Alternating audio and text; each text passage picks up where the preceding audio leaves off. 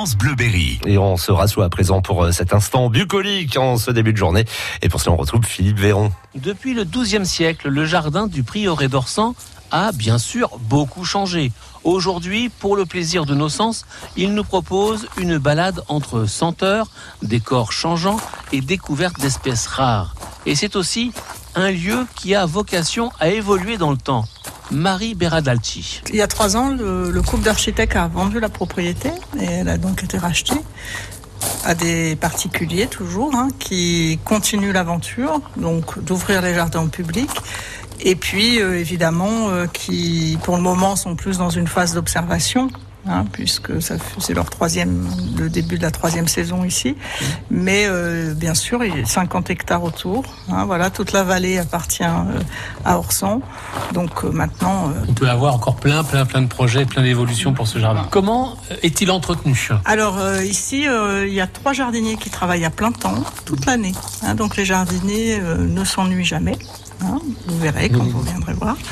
Euh, voilà. Et en hiver, ils font tout ce qui est travail du bois notamment, hein, parce que c'est un jardin. On utilise beaucoup le plessis. Le plessis, c'est le fait de plier le bois pour retenir euh, bah, soit la terre, euh, clôturer. hein. Au Moyen Âge, on utilisait bien cette technique-là. Là, on l'utilise euh, bah, pour, pour créer des bancs, pour créer des jardinières, etc.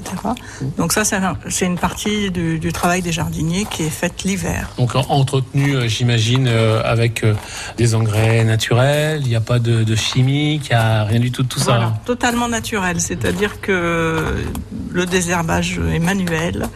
euh, et puis purin d'ortie, euh, euh, prêle, etc. Euh, Il n'y a, aucun traitement. Alors tout ce qui est récolté euh, sur place, on dit que sur trois fruits ici à Orsan, il y en a un euh, pour les visiteurs, un pour nous et un pour les oiseaux.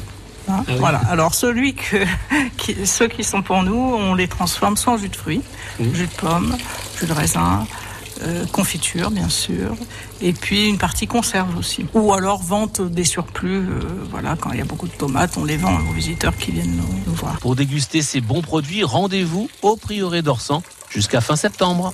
Merci Philippe. On poursuit évidemment cette visite hein, des jardins du Prieuré avec vous jusqu'à vendredi. Dans quelques instants, ce sera à vous de jouer une nouvelle fois avec nous pour gagner euh, votre livre La Renaissance en région Centre-Val de Loire. Un magnifique ouvrage euh, de photos commentées évidemment des plus beaux monuments, sites et richesses de cette période de l'histoire dans nos départements.